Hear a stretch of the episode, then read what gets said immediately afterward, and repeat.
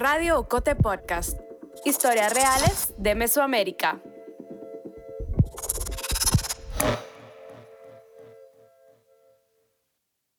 El incendio en este refugio al sureste de Ciudad de Guatemala ocurrió esta madrugada y dejó un saldo de más de una docena de muertos y al menos 25 heridos. Todas niñas menores de 16 acá afuera de los padres de familia, ellos están en estos momentos ustedes pueden escuchar en estos momentos la solicitud de los padres de familia. ¿Qué es lo que se puede, qué es lo que se puede observar allá adentro? Se están quemando todos allá adentro. Las personas, las menores de edad son adolescentes, mujeres las que han llegado en este momento. En las primeras horas de este jueves trasciende que las víctimas mortales que dejó el incendio en Hogar Seguro Virgen de la Asunción en San José Pinula, ocurrido ayer miércoles. Algo consternante encontrar a, los menores prácticamente tirados en todo el corredor del, del lugar. Fue el 8 de marzo de 2017, el Día Internacional de la Mujer. Un incendio en el Hogar Seguro Virgen de la Asunción fue noticia en todos los medios. El Hogar Seguro era un centro de protección estatal para niños, niñas y adolescentes que tenían problemas familiares o que eran huérfanos, tenían alguna discapacidad o eran sobrevivientes de violencia, drogas, trata o abuso sexual. Estaba en San José Pinula, un municipio a unos 15 kilómetros del centro de la ciudad de Guatemala. Esa mañana, 56 niñas y adolescentes fueron encerradas en un aula de 7 por 6.8 metros. Se inició un fuego. Tardaron más de 9 minutos en abrir la puerta. 41 murieron. 15 sobrevivieron con quemaduras severas, problemas respiratorios, traumas psicológicos y cicatrices indelebles. La mayor de ellas tenía 17 años, la más pequeña 13. Soy Melissa Rabanales, periodista de Ocote. Este es el primer episodio de la miniserie sonora de Radio Ocote Podcast, No fue el fuego, una crónica de uno de los hechos más terribles de la historia reciente de Guatemala, parte del proyecto Transmedia No fue el fuego. Una tragedia que dejó de llamarse tragedia cuando se le empezó a nombrar como crimen de Estado. De alguna forma, este incendio había empezado mucho tiempo antes en un hogar que era todo menos hogar que era muchas cosas, excepto seguro. El caos dentro del hogar seguro empezó a gestarse mucho antes del 8 de marzo de 2017, casi desde que se inauguró, siete años antes, en el 2010. El hogar seguro no siempre se llamó así, cambiaba de nombre con cada gobierno. En el del presidente Oscar Berger, a finales de 2006, nació la idea de crear la ciudad de los niños, un proyecto que pretendía albergar masivamente a niños y niñas en situación de vulnerabilidad, que no contaban con recursos familiares idóneos y que debían estar bajo la tutela del Estado. En Guatemala, muchos niños podrían llenar ese perfil. Ese año, según cifras de UNICEF, el 51% de la infancia y adolescencia guatemalteca vivía en situación de pobreza, el 15.2% en pobreza extrema. También ese mismo año, el Ministerio Público registró casi 9.000 menores víctimas de violencia intrafamiliar, violencia sexual, agresiones y maltrato. La mayoría eran chicas. El hogar abrió cuatro años más tarde, en 2010, con el gobierno de Álvaro Colón. Lo nombraron Hogar Solidario Virgen de la Esperanza. Fue construido en un terreno de aproximadamente 4.6 hectáreas, algo así como unas seis canchas de fútbol. Era un recinto amurallado, construido con paredes de bloc de unos 10 metros de altura, originalmente pintadas de verde musgo, que combinaban con el color de los bosques que rodeaban el hogar. Al poco tiempo, se destiñirían y revelarían el gris del material. Arriba del muro, una enredadera de alambres de púas, contención para quien quisiera entrar o salir. Cuando el militar retirado Otto Pérez Molina asumió la presidencia en 2012, lo renombraron Hogar Seguro Virgen de la Asunción. Cambió el nombre, pero la estructura y las dinámicas de funcionamiento eran similares. Por dentro el hogar estaba dividido en cinco grandes secciones. Tres eran para los más pequeños. Casa Alegría para bebés y niños y niñas de hasta 5 años, Casa Elisa Martínez para los niños de 6 a 12 años y Mis Princesas para niñas de la misma edad. El área de los adolescentes de entre 13 y 17 años también estaba dividida por sexo.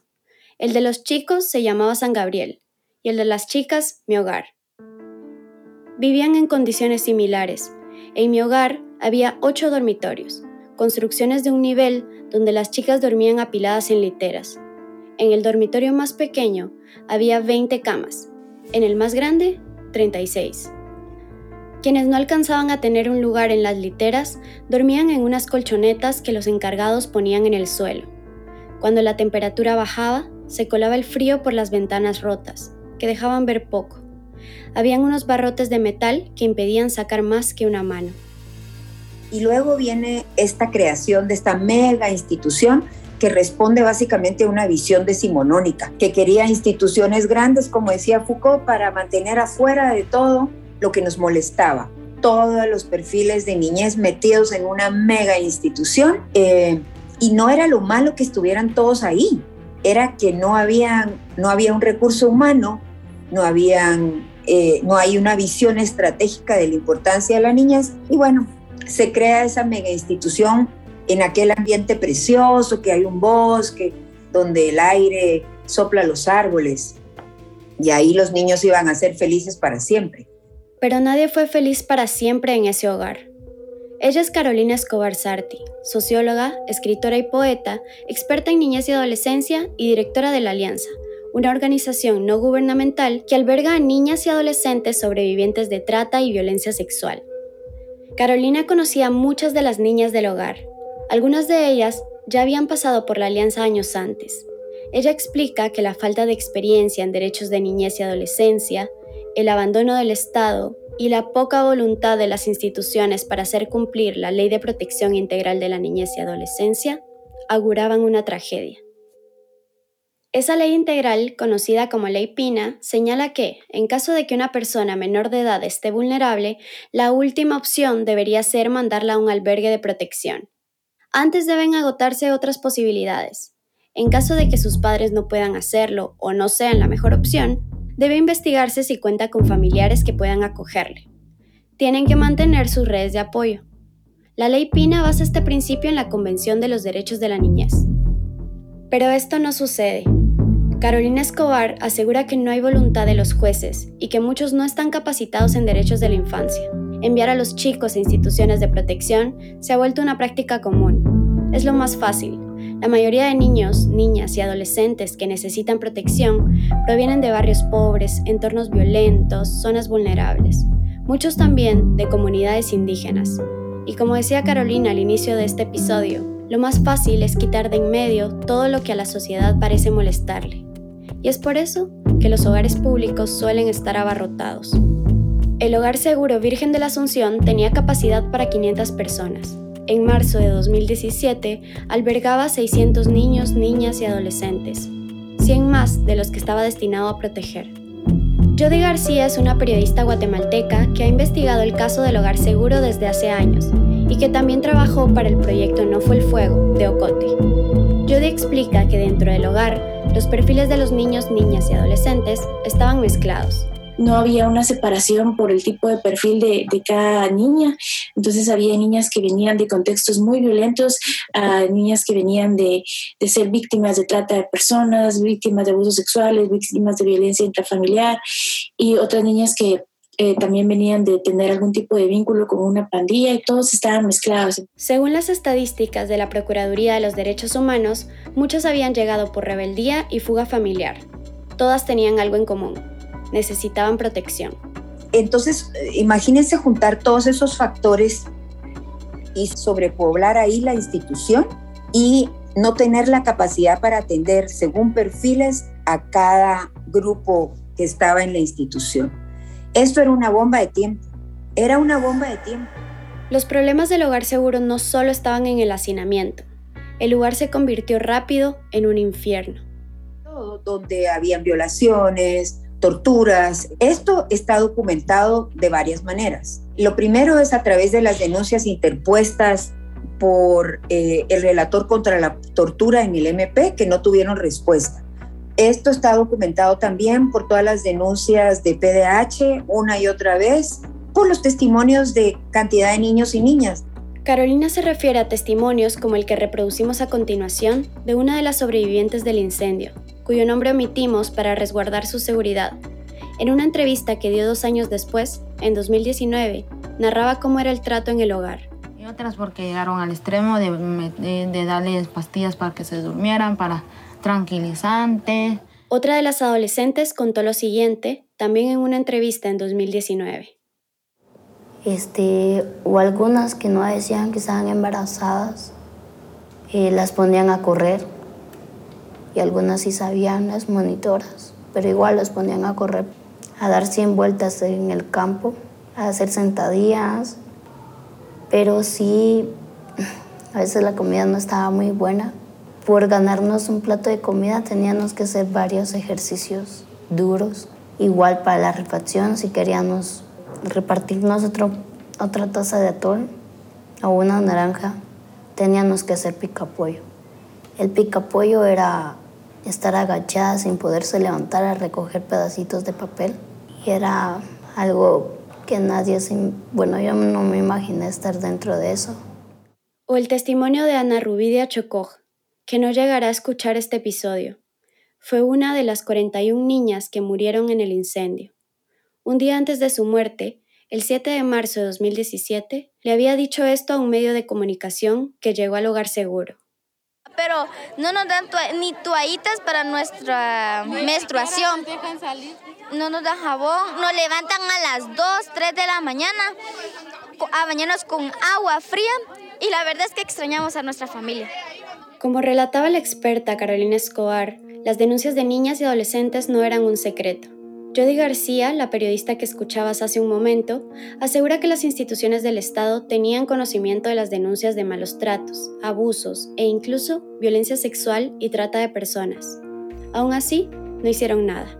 Sí, eh, pues de hecho hay registros en el Ministerio Público, en la Procuraduría de Derechos Humanos, en la Oficina contra la Tortura, de lo que pasaba en el hogar seguro. Abusos sexuales, hay un caso eh, pues muy representativo de lo que ellos dirían, que era que por castigar a unas niñas, una monitora las obligó a quitarse la ropa y a introducirse el dedo en el ano. Existían incluso abusos sexuales de parte de, de los mismos compañeros o compañeras, luego de parte de mismos monitores, personal de seguridad y personas ajenas. Pese a eso, eh, la Fiscalía contra la Trata de Personas recibió cuatro denuncias, de las que concentró todas pues, en, un mismo expediente para investigar y concluir que no hubo indicios de trata de personas en la modalidad de reclutamiento para organizaciones criminales. Pero no solo eran las denuncias. Los medios de comunicación habían publicado desde años antes decenas de notas de prensa, reportajes e investigaciones que evidenciaban lo que se vivía dentro del hogar, Aún así, el tema pasaba desapercibido por las instituciones del Estado y por una sociedad que parecía no indignarse lo suficiente. Pues sí, este era todo el contexto que provocaba que los niños quisieran, los niños y las niñas quisieran huir de todo este espacio eh, y pues lo que al final llevó a, a esta crisis del 7 y el 8 de marzo.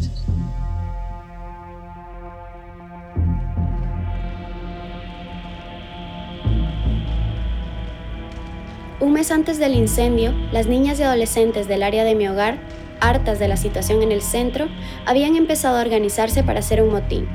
Querían fugarse. Buscaron apoyo de los muchachos que estaban en el sector San Gabriel. Mm, sobre el motín que eh, hicimos de todo eso fue planeado el, el 14 de febrero, que fue el día del, del cariño, porque lo reunimos todos y todo, porque ahí juntaron a San Gabriel, a mi hogar, a todos y, y ahí es donde eh, empezamos. Más que todo yo estaba en mi, en mi mundo, ¿va? Solo cuando vi una chava me preguntó, ¿vas a estar sí o no? Y me, yo le dije, sí, me dijo, aquí, firmé la hoja y todo. Y ni siquiera pregunté qué para qué era y todo. Y pues cuando mm, investigué y todo, era para un botín y todo. Yo dije, ah, qué bonito. Dije, voy a, me están incluyendo para que eh, esté ahí con ellas y todo. Ella es una de las 15 sobrevivientes del incendio, a quien escuchabas hace unos minutos.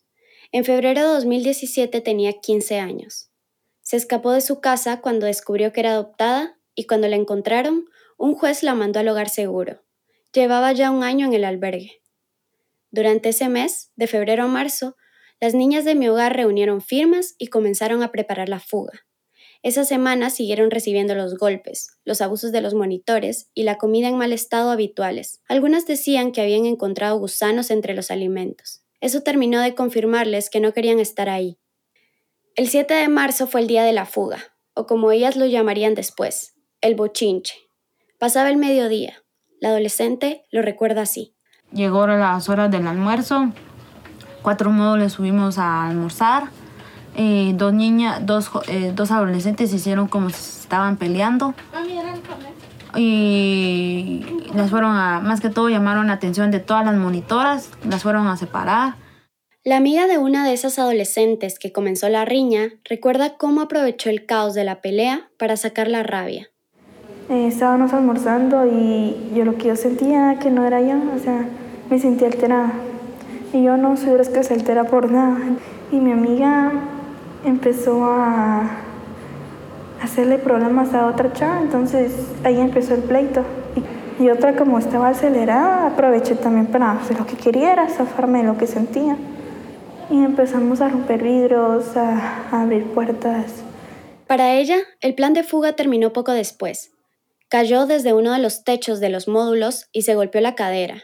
Las monitoras llamaron a los bomberos y se la llevaron en una ambulancia.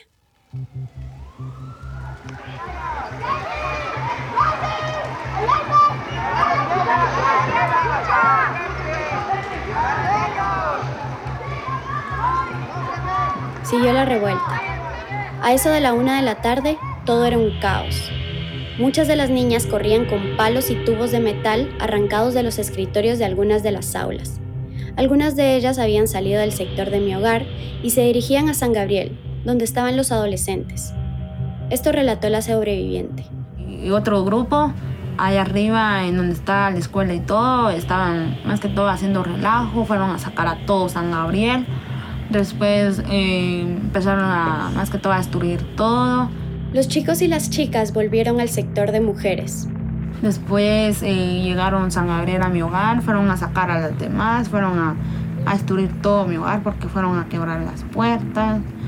Eh, me sacaron a mí porque un chavo me dijo, brasileña, véngase y todo, va a estar con nosotros, usted se apuntó y todo, y me fui y todo. Y ahí donde comenzó ya el motín. Después de mediodía, el personal del hogar seguro llamó a la Policía Nacional Civil. Entre la 1 y las 2 menos 20 de la tarde llegaron algunas patrullas de la jurisdicción de San José Pinula. Los adolescentes estaban agrupados en los patios y otros habían subido a los techos cubiertos de baldosas y cementos de algunas de las construcciones del hogar. Amenazaban con huir.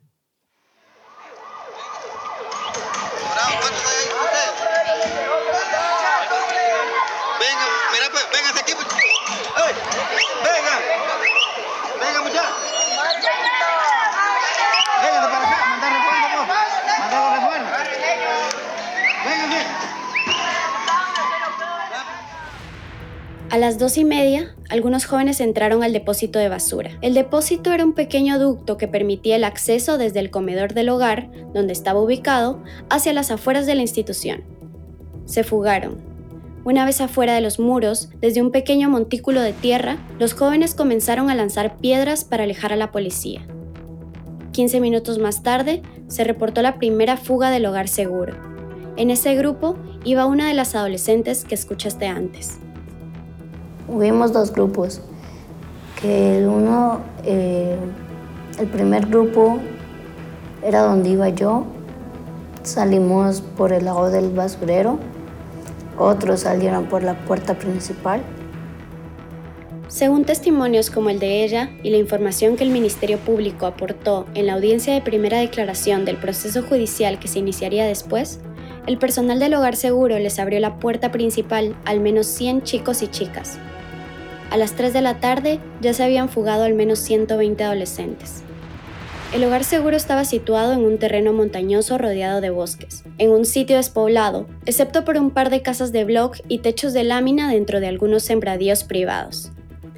La única forma de llegar o salir era a través de una calle que conduce al centro de San José Pinula, a unos 20 minutos a pie. A un lado de la calle estaba el hogar, al otro un bosque, y detrás de él un río de aguas negras. El primer grupo huyó por ese río. pero se toparon con terrenos privados y con que la policía ya había iniciado la persecución por la calle y entre los bosques.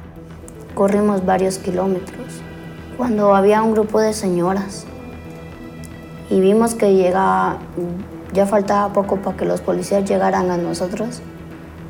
Las señoras le dijeron por dónde nos habíamos ido. Y yo por el cansancio y como llevaba crocs, me resbalé.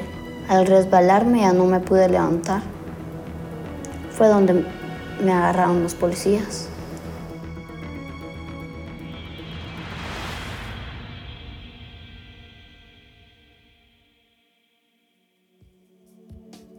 Estás escuchando Radio Ocote Podcast, el podcast de periodismo narrativo del medio digital Ocote. ¿Te está gustando este episodio? Síguenos en las redes sociales y en tu plataforma de audio favorita para enterarte del lanzamiento de cada nuevo episodio y de los demás contenidos de Ocote. Te invitamos también a La Fogata, el círculo de oyentes de Radio Ocote Podcast. Una vez al mes, nos reunimos para escuchar el estreno de un episodio y hablar con sus protagonistas. Búscanos en Facebook como La Fogata.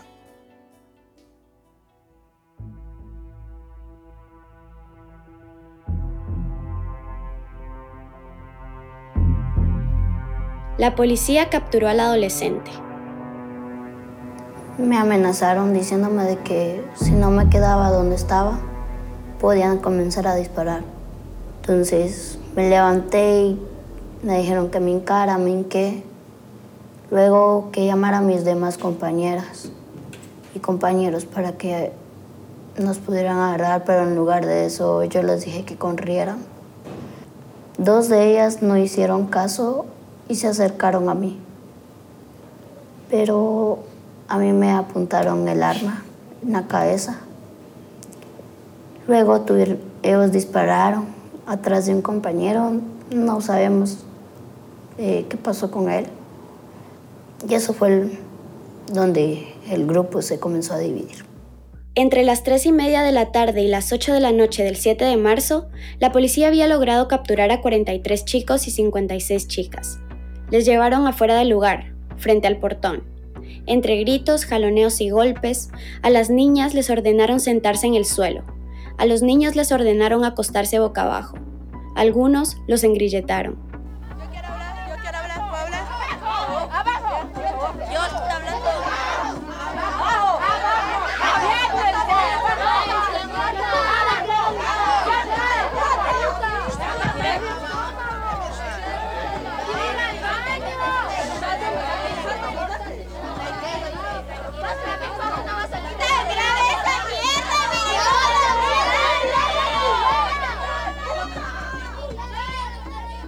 Por la tarde, entre las 4 y las 8, llegaron representantes de la Procuraduría de los Derechos Humanos y la Procuraduría General de la Nación. También llegó Carlos Rodas, el secretario de la Secretaría de Bienestar Social, y Anaí Keller Zavala, subsecretaria de Protección y Acogimiento a la Niñez y Adolescencia. Estaba además Santos Torres Ramírez, director del hogar. Frente al mismo portón, los policías y adolescentes seguían gritándose, algunos agentes con gorros pasamontañas amagaban con golpear en la cabeza a las niñas que quisieran levantarse. Cuando vieron que los periodistas grababan, las policías golpearon las cámaras y ordenaron apagarlas. A las seis y media de la tarde, la PDH presentó una solicitud de exhibición personal. Las exhibiciones personales son un mecanismo legal en el que un juez hace una visita para comprobar si alguien ha sufrido alguna violación a sus derechos. A pesar de la solicitud, la jueza de paz del municipio de San José Pinula, Rocío Albani Murillo Martínez, no llegó al lugar para practicar la exhibición personal. Las razones por las que no apareció siguen en investigación. Y pues la verdad que yo en buena onda me entregué, ¿verdad? Y ellos pues, mm, pues actuaron muy mal conmigo, de veras. A todos nos pegaron. A todos nos pegaron. Esta es la prueba que la autoridad es corrupta. Cristian Martínez Trejo era reportero del medio Guatevisión. Fue uno de los periodistas que llegaron esa noche a cubrir lo que pasaba en el hogar. Recuerda cómo era la escena. Logramos entrevistar a, al menos tres, cuatro eh, niñas, señoritas, quienes las mismas relataban que eh, ellas estaban manifestando, se querían ir porque eran em, objeto de muchos eh, actos eh, indebidos y que se les violentaban sus derechos. Y lo único que buscaban era un poco de justicia para ellas. Jody García, la periodista que escuchabas antes, recuerda ver las imágenes del hogar seguro en la televisión la noche del 7 de marzo. Que podías ver era una escena de decenas de niñas, niños y adolescentes sentados eh, en las afueras del hogar seguro y controlados por la PNC, pero pasando frío, pasando hambre, no habían comido, no tenían ningún tipo de, de, suéter ni nada. Entonces, muchos de ellos denunciaron que las condiciones con las que los trataron en ese momento, pues no eran las adecuadas para la crisis que estaban viviendo. Entonces, muchas de las niñas también dieron declaraciones a, a los medios de comunicación en ese momento y, y ahí pues escuchamos sus motivos para querer escapar y recuerdo que también...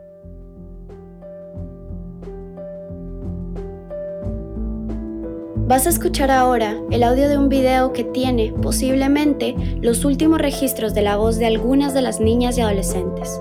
En medio de la noche, entre los gritos de los policías, ellas hablaron ante el micrófono de uno de los periodistas que pidió no ser citado, que se acercó al lugar.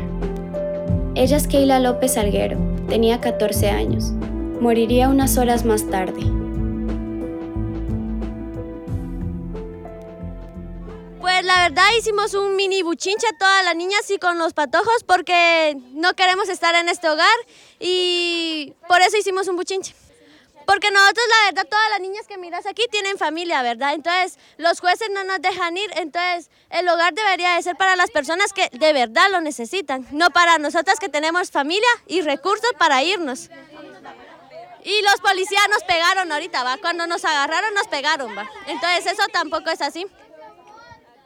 Ana Rubidia Chocoj, de 16 años, habló a la cámara mientras sostenía con su mano izquierda un oso de peluche. Bueno, yo soy una de las que no tienen familia, y lo digo. Y este es, esto lo anduve cargando en todo el camino porque, aunque sea un peluche, pero lo amo con todo mi corazón. Y pues la verdad no me gustó cómo, cómo nos trataron los policías. Porque la neta, un hombre pegarle a una mujer como si no, ¿verdad? Primero, porque mañana es el Día de la Mujer, ¿va? Y pues queríamos estar libres y no estar pasando lo, lo mismo que pasamos todos los días. Otra de las niñas que dio declaraciones esa noche sobrevivió. Había unos policías que, que, me agredieron, aquí están las pruebas. Dijo esto mientras se levantaba la blusa rosada y mostraba el abdomen con algunas cortaduras. Y ahorita fui a, a dejar la declaración y pues la verdad que yo en buena onda me entregué, ¿verdad? Y ellos pues pues actuaron muy mal conmigo, de veras. A todos nos pegaron. A todos nos pegaron, a todos nos pegaron. Esta es la prueba que la autoridad es corrupta. ¿Y qué putas? Aquí estoy. Una de las decisiones que tomaron esa noche las autoridades del hogar y de la Secretaría de Bienestar Social fue delegar el control de la crisis a la Policía Nacional Civil. La Fiscalía de Femicidio lo cuestionaría después, la decisión se tomó a pesar de que, según los registros de la PGN, los adolescentes no habían cometido ningún delito ni estaban en conflicto con la ley. Años después, Carlos Rodas, el entonces secretario de la SBS y quien hoy es uno de los acusados en el caso penal, justificaría la decisión. Este es Rodas, en una entrevista realizada por Ocote en 2021. Porque para nosotros hay circunstancias por las cuales eh, ameritó la presencia de la policía en ese momento había información, cierta o no, pero nos la hicieron ver ahí trabajadores de la Secretaría que estaban bajo amenazas de muerte y bajo amenazas de agresiones físicas. Con el reingreso de los adolescentes, de esa cuenta se pidió el auxilio para que hubiera una fuerza mayor, porque la Secretaría no cuenta con armas, el personal no, no utiliza desde armas de fuego, eh, tonfas, eh, eh, no hay una manera de poder contrarrestar un, una situación violenta más que la palabra. Es el único medio del que se dispone y se capacita al personal para poder eh, nivelar o equilibrar una situación de una agresión. Según las investigaciones de la Fiscalía, al momento de la captura, los chicos y las chicas no tenían armas. Durante la revuelta, cuando intentaron escapar, habían utilizado tubos de metal y palos, pero a esas horas de la noche, según los reportes de la misma policía, ninguno aportaba ya estos objetos. En las audiencias posteriores del caso, no se presentaron pruebas que pudieran acreditar que los jóvenes tuvieran en algún momento armas de fuego. A las 12 menos cuarto de la noche del 7 de marzo, el personal del hogar seguro firmó un acta. En una hoja en líneas, a mano, escribieron que no estaban de acuerdo con que los jóvenes que habían huido regresaran al hogar. Decían, y cito textual, las instituciones PDH y PGN querían que regresaran, a lo que no estamos de acuerdo, puesto que durante el corto tiempo que pasaron fuera, robaron, golpearon a gente inocente, se drogaron y mantuvieron relaciones sexuales entre ellos y el regreso pone en riesgo al resto de la población. Esta acta, según expertos, no tiene carácter legal, porque ningún funcionario público puede argumentar que abandona sus labores, y menos cuando éstas implican el cuidado de niños y adolescentes. La Policía Nacional Civil quedaba con el control del centro y de los jóvenes, algo que según abogados consultados tampoco es legal.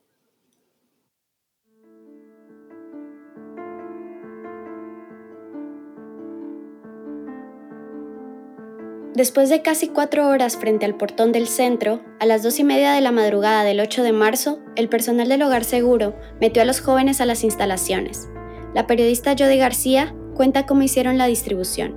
Eh, las autoridades decidieron ingresar a los hombres a un, a un auditorio dentro de las instalaciones del hogar seguro, que era un área muchísimo más grande donde los niños podían estar como separados y en bancas y todo, y deciden ingresar a las niñas a un aula muy pequeña eh, que se utilizaba para recibir clases y las 56 son encerradas ahí.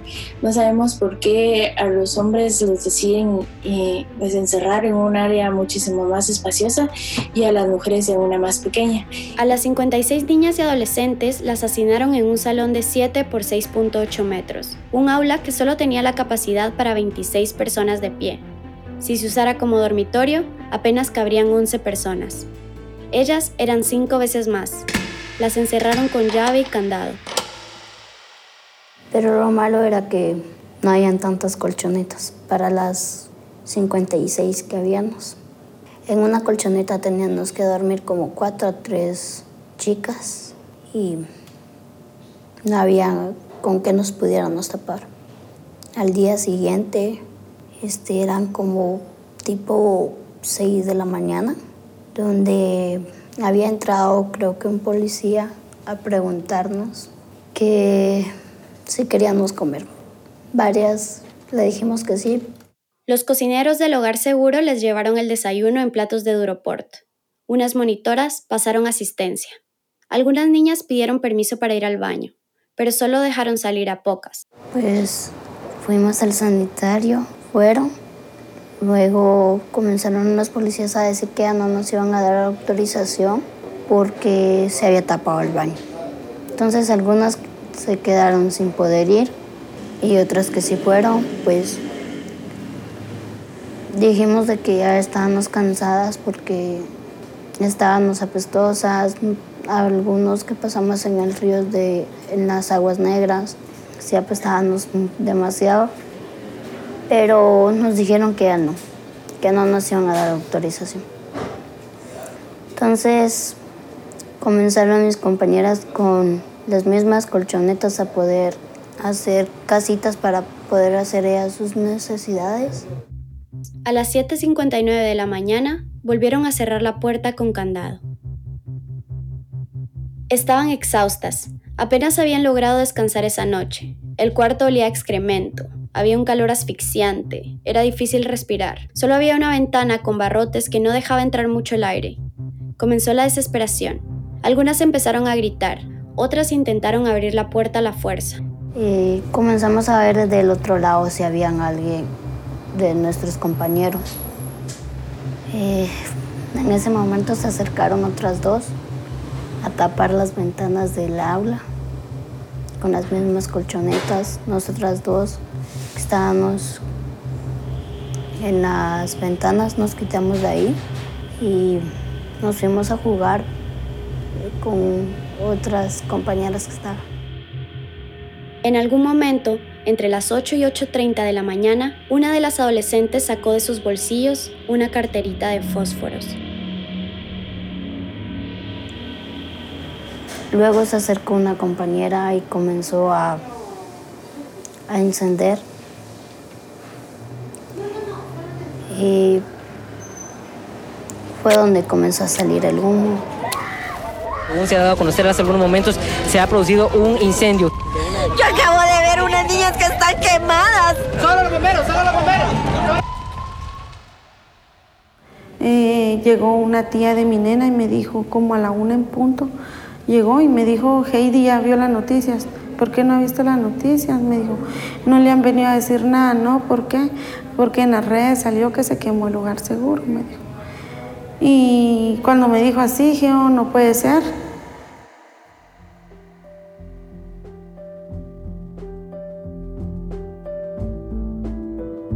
Este es el primer episodio de la miniserie No fue el fuego de Radio Cote Podcast, una crónica sonora que relata los sucesos del 7 y 8 de marzo de 2017 en el Hogar Seguro Virgen de la Asunción, en Guatemala. Escucha la segunda parte de este episodio en Spotify, Apple Podcast, Google Podcast o en tu plataforma de podcast favorita. También puedes explorar todo el especial transmedia en nofuelfuego.agenciaocote.com. El guion de este podcast lo hice yo, Melissa Rabanales. La edición es de Carmen Quintela. Isaac Hernández realizó el montaje y la producción sonora, con el apoyo de José Manuel Lemos. Las ilustraciones son de Rosario Lucas.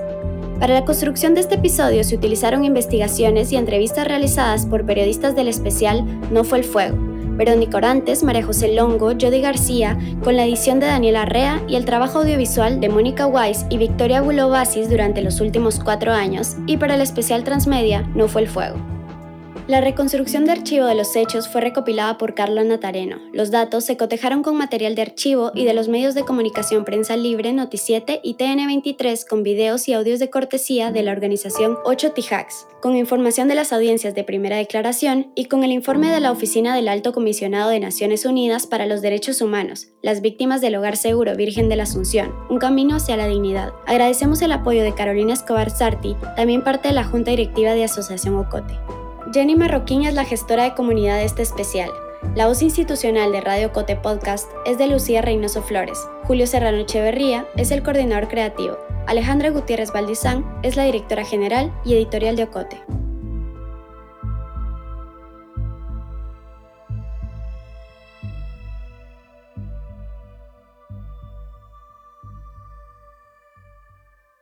Este episodio de Radio Ocote Podcast es parte de No fue el fuego, el especial transmedia de Ocote en el que profundizamos en el caso del Hogar Seguro Virgen de la Asunción.